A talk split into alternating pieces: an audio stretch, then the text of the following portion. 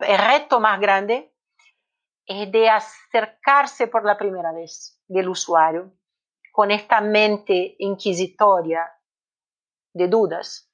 No se puede tener un equipo de diseño legal sin abogados. De hecho, en Baxel consideramos que lo más importante en un diseño legal es saber de derecho.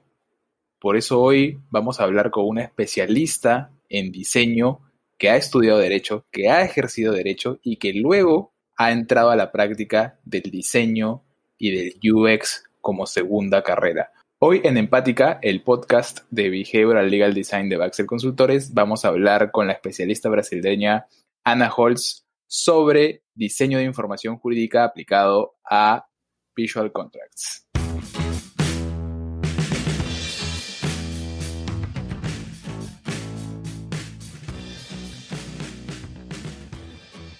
Hola a todos, ¿cómo están? Como siempre estoy junto a Ale Infantes, nuestra behavioral legal designer. Hola Ale. Hola Mario.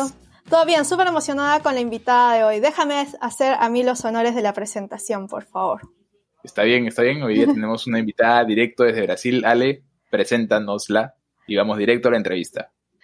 Ya, hoy día tenemos una invitada súper especial. Ella es Ana Paula Holtz. Eh, ella estudió Derecho, fue abogada por muchos años y en algún punto de su carrera decidió dar un salto y empezó una maestría en diseño de interacción UX y actualmente tiene una consultora sobre diseño legal en Brasil. Gracias, Ana, por estar acá. Estamos muy emocionados que nos, que nos acompañes hoy día.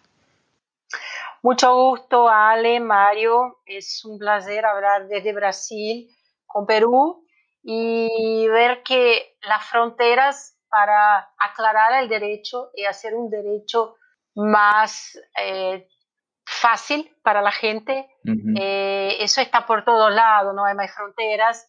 Y bueno, yo te conozco hace un tiempito, ¿no, Ale? Y acompaño tu trabajo también y de Baxter eh, con behaviorismo y mejorando los documentos jurídicos. Así que es un gusto estar con ustedes hoy y ya me, disculpo por mis errores de español porque no es mi lengua. Eh, la aprendí hace bastante tiempo con una maestra uruguaya, así que me perdone el acento rioplatense. la maestra lo hablaba así, fue así que aprendí. Y bueno, si digo algo que no existe en español, porque lo estoy pensando en portugués, lo que sea, por favor, me corrijan, porque no quiero que las personas no comprendan algo que no existe. no, no te preocupes. Yo, quisiera comenzar, eh, esto sí para mí es algo eh, súper novedoso, como antes de empezar ya en el tema de, eh, para, para, el que, para el que has venido a acompañarnos, ¿cómo es esto de haber, ¿cómo, decidiste estudiar este tema de, UX siendo abogada, ¿no? ¿Qué es lo que te, te incentivó a dejar el derecho a ser una ex abogada reformada? Como Alejandra, ¿no? Que también estudió Derecho y eres psicóloga. Lo que pasa es que llevo casi 30 años en el derecho. Eh, empecé a los 16, mismo antes de ingresar en la facultad. Ya trabajaba para saber si era eso que me gustaría. Y en esta eh, eh, en esta vida del derecho, en algunos puntos, eh, la cosa no estaba muy interesante y, ya me desencanté un poco con la vida jurídica. Así que mm, decidí que no iba a ser abogada, e iba a cambiar e irme para un otro lado que no sabía qué lado era ese. Ah, bueno, yo tengo dos hijos de 12 y 15 años. En ese tiempo eran niños chiquitos y ahí yo empecé a buscar alguna otra carrera, alguna otra, algo que me gustara. Y fui para mm, el área de investigación, co-hunting, y al final descubrí qué era verdaderamente el diseño, el design. Que la verdad el design es hacer puentes entre las personas y las cosas que las personas necesitan hacer. Me encanté con el design y digo, bueno, voy a estudiar eso, voy a estudiar experiencia del usuario y no quiero más saber de derecho. Así que me, abandoné, abandoné el derecho. Y ahí estudiando y trabajando en el design, yo descubrí que podría juntar las dos cosas para tornar la experiencia de la, gente mejor con las cosas del derecho. Al final es que siempre me gustó el derecho y no podía abandonarlo. Es como un amor antiguo, ¿viste? Uno quiere irse, pero no consigue. Así que junté las dos cosas y hoy eh, lo que hago es eh, mejorar la experiencia del usuario con servicios jurídicos, con, con consultoría, pero también mucho con cursos, con entrenamiento para abogados, porque eh, yo estoy convencida que todos los abogados, los operadores de derecho necesitan de un poco de UX en su vida, de un poco de entrenamiento en esto, que es posible. La gente que a ellos les gusta y está interesado, puede hacerlo, es necesario. Así que hoy tengo un curso que se llama Oficina Derecho y Diseño. Alejandra ya estuvo ahí en la clase, eh, la conexión internacional que tuvimos de Perú y Brasil. Y bueno, es esto. Así que, así, así que llegué hasta acá. Sí, eres, eres la muestra de, de algo que nosotros siempre decimos, ¿no? Que es que todos los abogados en el fondo somos diseñadores de algo porque diseñamos una estrategia, diseñamos un documento, diseñamos una negociación y, creo que, si no aprendemos todos estos principios de diseño que ayudan a que nuestro producto, que puede ser un contrato, un escrito, un documento para un juez, sea vendible, eh, no funciona, ¿no? Y creo que es una gran ventaja entender que el diseño es un colaborador finalmente de eso. Nosotros conversábamos antes y tú nos comentabas, porque esta saga es sobre Visual Contract, pero nos comentabas que esto del diseño va más allá del Visual Contract, porque también, porque todo lo que hacemos, incluso con palabras, ya es visual, ¿no? Eh, cuéntanos un poco cuál es tu aproximación sobre ese tema y por qué los abogados debemos entender que nuestras palabras también implican un impacto visual. Sí, bueno, eh, el tema legal design, que es lo que se usa hoy mucho, es una definición bastante amplia y como hablaste ahora poco, eh, eso sirve para dibujar, entre comillas, dibujar operaciones, soluciones, lo que sea el servicio que nuestro usuario, nuestro cliente necesite. Así que eh, la entrega de un documento jurídico es uno eh, eh, de los servicios que nosotros abogados prestamos. Vendemos servicios, vendemos soluciones y la información es, nuestro, es nuestra joya, es nuestro mayor servicio, porque la gente viene, el cliente viene y quiere saber lo que puede o no puede hacer, cómo va o no suceder, debo firmar o no debo firmar.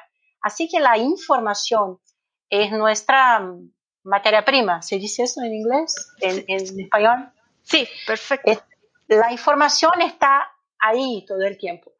Y es también una de las barreras más grandes entre la gente eh, que no conoce el derecho y los prestadores de servicios jurídicos.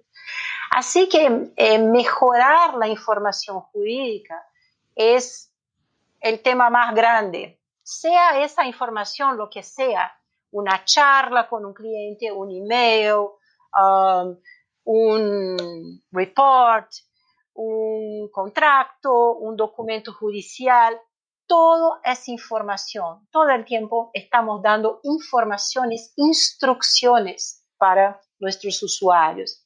Y el diseño tiene una área específica que eh, que, cuida de este tema, que es el diseño de la información, Information Design.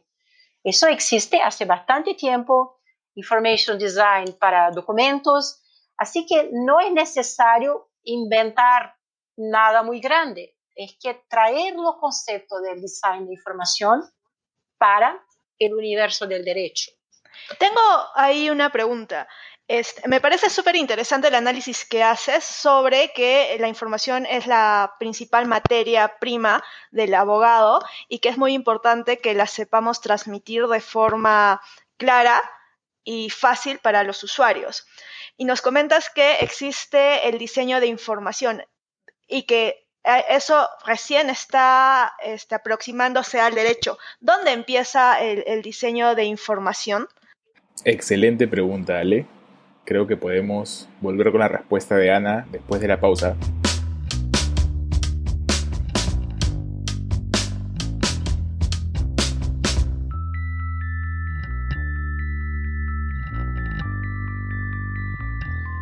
El design de información está ahí eh, también con el design gráfico, que se estudia en la, en la facultad de diseño. Son, son disciplinas que existen para construir eh, informaciones, documentos de todas las áreas. Es algo ya bastante antiguo para reports, lo que sea. Y, y la área médica, en la área de ingeniería, todas esas otras eh, áreas del conocimiento eh, utilizan el design de información, que es distinto del design eh, publicitario, del marketing design. Son, son objetivos diferentes. Cuando un usuario ve un, un, informativo, el, el objetivo, lo que tiene que lograr es distinto de lo que el usuario que mira una propaganda. Así que el design publicitario eh, tiene otro, otro objetivo y el design de información eh, también. Y eh, en nuestra, nuestra área, en el derecho, estamos en los documentos, estamos en el campo de la información técnica. Así que el design de información junto con el UX design, que es producir la información, customizada para el usuario. Entonces, eh, es que el design tiene muchas áreas, muchos conocimientos y hay que buscar esos distintos eh, eh, disciplinas para compor el producto que deseamos. Son, son muchas cosas juntas, design gráfico, UX design, un poco de design thinking, a depender del proyecto, y, y visual thinking también, también. Si uno habla de contratos con bastante elementos visuales, el visual thinking también tiene un otro papel. Así que son disciplinas que las personas que están nos escuchando pueden buscar. ¿eh? Das un Google ahí, vas a buscar los, los, libros, las cosas. Es por ahí que el, el abogado, el operador del derecho, tiene que irse a buscar adentro del diseño adentro de estas áreas que ya son bastante consolidadas y algunas antiguas, como el design gráfico. Claro. A ver, quiero aprovechar tu experiencia, además, como profesora de estos temas, que te has dedicado a, enseñarle entre, a mucha gente, entre ellas Alejandra. Para poder saber qué hacer bien, me gustaría saber qué es lo que ves que se hace mal, ¿no? ¿Qué errores son los comunes y que debemos siempre estar o, que se presentan constantemente y que se corrigen con estos cursos de, diseño para abogados que, que, al final terminan mejorando esta perspectiva sobre el derecho, ¿no? Lo hace más simple, más fácil de leer, más, más entendible, etcétera. Sí. Bueno, mi trabajo hoy es traducir, elegir temas eh, eh, de, que están en el diseño y llevar a los abogados lo que necesitan. Así que em, yo no me gusta hablar de una forma muy técnica también y pido perdón si estoy complicando un poco las cosas para la gente porque no es un, un, montón de, de, nomenclaturas que los abogados tienen que saber. La verdad es, tú eres operador del derecho, estás llegando ahora, quieres mejorar los contratos, la experiencia de tu cliente, hay que conocer tu usuario, conocer tu cliente, y adentro del design elegir lo que sirva para mejorar la experiencia. Así que eh, hoy lo que hago es, de toda mi formación, de todo lo que veo, elegir lo que la gente que está en el derecho debe concentrarse y aprender. Y ahí me preguntas de los errores. Sí, los errores eh, acontecen. Eh, porque la gente no, no conoce la, la, intención por detrás de las cosas o la base, los fundamentos. Eh, que, veo mucho en los contratos, en lo visual, lo que hay hoy. mucha eh, gente quiere usar elementos visuales, colores, layouts, dibujar, sin antes comprender para quién estoy haciendo eso, cuáles son los problemas de esta persona, qué es lo que esta información necesita. Porque al final lo que tiene que aparecer es la información. Si producís un contrato, un parecer, un email, lo que tiene que aparecer es la información. Lo que tiene que pasar es tu lector, tu usuario, tiene que comprender lo que le decís. Para que esta persona comprenda qué tiene que haber, hay que cambiar las palabras, hay que cambiar el tamaño de, las letras, hay que darle más espacio, color, esto va a mejorar o no, a dónde la persona va a consumir la información es en papel, es en un sitio, es en una aplicación. Entonces, eh, los, los errores, Mario, pasan cuando eh, el proyecto no comienza en el usuario, en comprender el usuario, en comprender la información que quieres pasarle al usuario y cómo el usuario se relaciona con esta información. Entonces, es bastante simple. Eh, si la persona que va a producir esta nueva solución de design es el expert jurídico, por ejemplo, un abogado especialista en derecho de familia, eh, necesita decirle algo a su cliente de familia. Es este abogado que tiene que estar a frente del proyecto, porque ningún diseñador ningún abogado genérico, por ejemplo yo, yo nunca trabajé con derecho de familia, soy designer, pero no comprendo la información, los detalles, lo que hay que cortar, lo que hay que dejar, a dónde hay que poner el énfasis, lo que es lo más importante, lo que es secundario, cuando uno jerarquiza la información. ¿Qué viene primero, qué viene después? ¿Quién sabe eso? El expert. El expert del derecho, la persona que conoce la información, porque lo que tiene que aparecer es la información. Excelente. Regresamos con más de eso después de la pausa.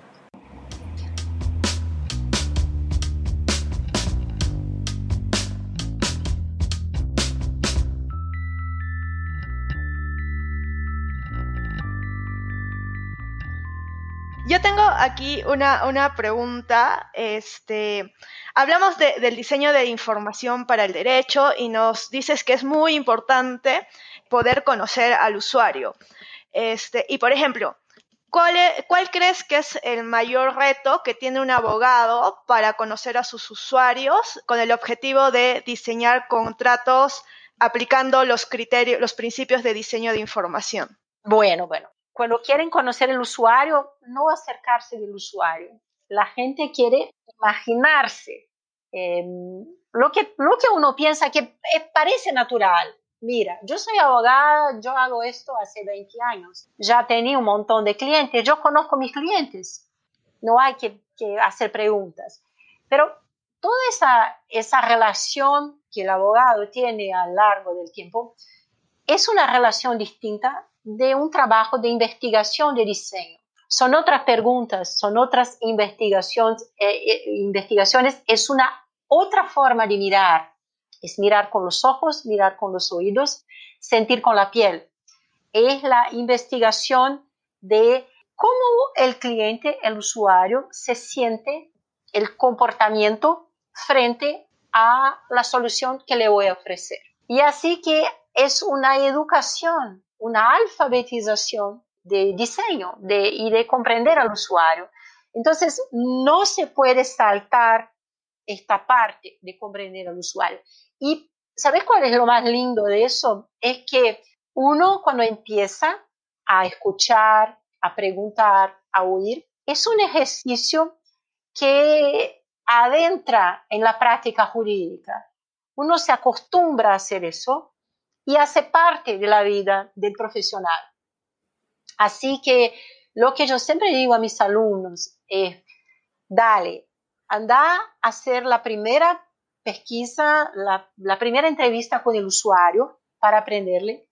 Y después que hacen la primera vez, van a ver que es más tranquilo, es más fácil de lo que imaginaba y acaba como algo natural en la vida del profesional. El reto más grande es de acercarse por la primera vez del usuario con esta mente inquisitoria de dudas. Sí, sabes que nosotros cada vez que hablamos con alguien que ve temas de, diseño legal siempre llegamos a esta misma conclusión que es los abogados comenzamos a redactar, por ejemplo, un contrato, comenzamos a redactar un contrato desde nuestro conocimiento y después queremos adecuarlo a la realidad, ¿no? Y, sí, porque aprendemos así, nadie nos dijo que no era así. Así es, y los diseñadores trabajan al revés, primero aprenden qué es lo que sucede para después ofrecer lo que se necesita. Entienden el problema, creo yo. Y, eso, y eso no es una habilidad, no, es una virtud especial, es, es una metodología. No creo que cualquier abogado ¿no? no, no es difícil. Eh, es, es una llave que se liga y desliga en la cabeza. Cuando uno la, la giras, you turn on the key, ya está. Es verdad. Sí, eso es, eso es cierto. Ya hablábamos esto antes de, de, grabar y era como, ¿qué crees que mejora cuando un abogado aplica los principios de diseño de la información en sus documentos y en especial en los contratos? La, la primera cosa es que el abogado comienza a mirar la información con otros ojos. ¿Qué es lo principal? ¿Qué no es? Entonces, la forma como el profesional de derecho se relaciona con su información, con su conocimiento, esto cambia. Lo que es más importante o menos importante y también eh, empieza a tener intención. ¿Es esa palabra intention? Sí. Eh, esa es una palabra que yo uso cada vez más en, en design, porque uno tiene que saber la intención por detrás de algo. ¿Por qué le voy a escribir eso? ¿Por qué le voy a decir así? ¿Por qué le voy a mostrar así? ¿Qué quiero con eso? Cuando uno hace un gráfico, eh, un chart, eh, que sea un gráfico de tendencia o de barras. ¿Qué querés cuando le va a mostrar este gráfico, este elemento visual? Los gráficos son importantísimos porque ah, a veces gastamos tres, cuatro parágrafos diciendo algo y cuando le haces un gráfico con dos eixos, eh, le explica mucho más y es fácil de comprender. Pero hay que saber la intención.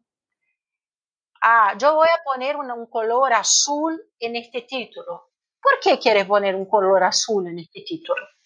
Ah, porque es importante, porque hay que destacarlo, porque azul es el color del branding. Bueno, ¿por qué vas a, a poner un video en el medio de tu contrato.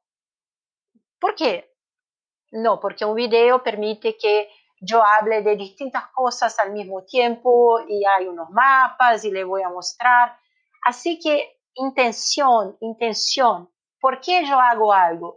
Eh, es normal que cuando uno empieza a usar herramientas y soluciones, softwares, eh, quiera ponérselo todo. Así que colores y videos y QR code. Yo hago una broma que más o menos cuando mi hija de 10 años empezó a arreglarse para salir, hija, vamos a la fiesta. Le ponía todo, el vestido, los colares, el zapato, el bolso, el maquillaje, todo. Al final empezó a aprender qué está adecuado al contexto y lo que no está. ¿A dónde vas? ¿A una fiesta?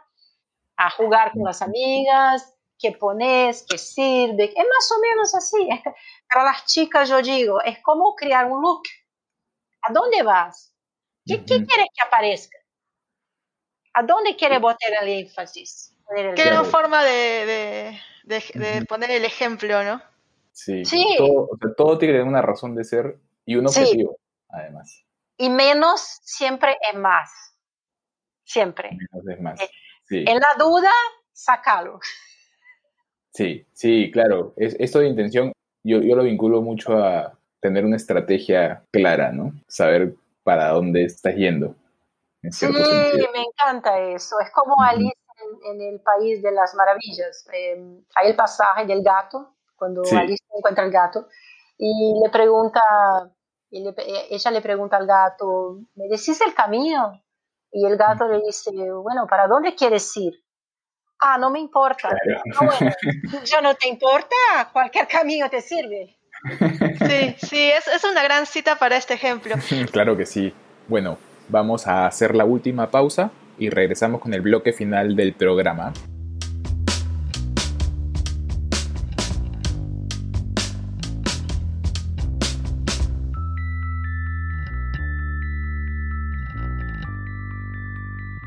Cuando yo empecé a hacer estas cosas de diseño y teníamos que trabajar eh, elementos gráficos eh, en Baxel, yo le decía a Mario, ¿no? Esto lo estoy poniendo por, esta, por este objetivo. Y sí creo que es súper importante comprender que más allá de los elementos gráficos, incluso en los elementos escritos, cada párrafo debe cumplir un objetivo este, de comunicación y por eso lo tienes que poner. Sí, y el lenguaje. Eh, cuanto más yo estudio el diseño y el- el- los colores, los elementos gráficos, más le doy valor a las palabras también. Porque mm, hay palabras que son perfectas, que sirven y que no necesitan más nada. Eso que un dibujo vale más que mil palabras, ¿lo, lo decís en, en español también? Sí, Ujú, sí. No es verdad, porque a veces una palabra es suficiente, pero a veces necesitar mil palabras, bueno, ahí mejor dibujar, ¿no? sí. Y tenemos buenas palabras, y así que el, eh, el lenguaje claro es una de mis pasiones, plain language, que es hablar de forma clara, era lo que Winston Churchill hacía, lo que Clinton empezó en los Estados Unidos y hoy hay una ley que en, en los organismos públicos se hable eh, claramente con los ciudadanos. En Brasil, algunas iniciativas también. Eh, usar bien los verbos, sin muchos adjetivos y buscar la palabra que el usuario comprende. Estar en el universo semántico del usuario. Ujú. ¿Qué va a comprender? Y, y me gusta que esa idea, y que va con, con lo que has dicho, ¿no? Esto del visual contract es más, es más que simplemente ponerle color, dibujos, gráficos, es diseñar la información legal, ¿no? La información jurídica que va más allá de, de, de querer hacerlo más hermoso, más bonito, Sí, hacerlo realmente útil. Y no necesariamente es con gráficos, es con lo que sea adecuado para el momento adecuado. Sí, ahí está el, design de información, la diferencia del design ah, arte o del design de promoción, de publicidad. Hay una información que debe estar clara. Eh, le voy a poner color, le voy a poner un pictograma, porque esto eh, va a hacer que la información sea más clara. Si la información no queda más clara, sácalo. Es simple, no, no es tan difícil. Sí, Sí. sí, es muy simple al principio. Ana, he amado tus, tus ejemplos y tu cita de Alicia en el País de las Maravillas, que es uno de mis cuentos favoritos. Este, pero ya, ya estamos eh, llegando hacia el final del programa. En- entonces me gustaría que nos dejes tal vez algunas ideas principales que te gustaría que los, eh, las personas que nos escuchan se lleven sobre eh, cómo aplicar diseño de información para diseñar contratos. Bueno, la primera cosa es, si quien no está escuchando es un profesional de derecho, un abogado, un juez, una abogada, valorice mucho tu conocimiento jurídico. Es ahí que todo empieza. Nadie conoce mejor la materia jurídica, los hechos de tu cliente. Con este conocimiento vas a buscar eh, conocimiento en el diseño. Y ahí esto va a ser la salsa de tu producto principal, porque el derecho está arriba de todo, está, eso es el corazón. Pero ¿cómo lo vas a comunicar? Primera cosa, conozca a tu usuario, tus usuarios, quién son, qué necesitan, cómo, cómo, cómo usan la información, cuál es el contexto. Y ahí anda a buscar la mejor manera de comunicarles de forma clara lo que tienes que decirles. Ahí anda a buscar diseño, gráfico, diseño de la información y empezar con lo que conoces. Ah, Ana, ¿cuál es la mejor herramienta, el mejor software? Yo siempre digo, es el cerebro. Es la mejor herramienta que tenés. Y las dos orejas, los dos oídos que tenés para oír la persona. Pero si lo vas a hacer en el Word, si lo vas a hacer en el Canva, si lo vas a hacer en el InDesign, o con una caneta, un bolígrafo, un papel, un lápiz, eso no importa. Anda a usar usando lo que tú conozcas. Puedes hacer cosas muy buenas en el Word, en el PowerPoint, Empezar por ahí. No, te compliques buscando eh, softwares complicados, porque ahí hay muchas opciones. Eso es uno de los problemas hoy. Cuando uno adentra en el universo de los, de los softwares de design, hay muchas opciones, hay mucho que elegir. Y es más complejo cuando uno no conoce muy bien y no sabe muy bien de sus intenciones. Entonces, Conozca el usuario, sepa cuál es tu intención con la información. Lo que tiene que aparecer es la información.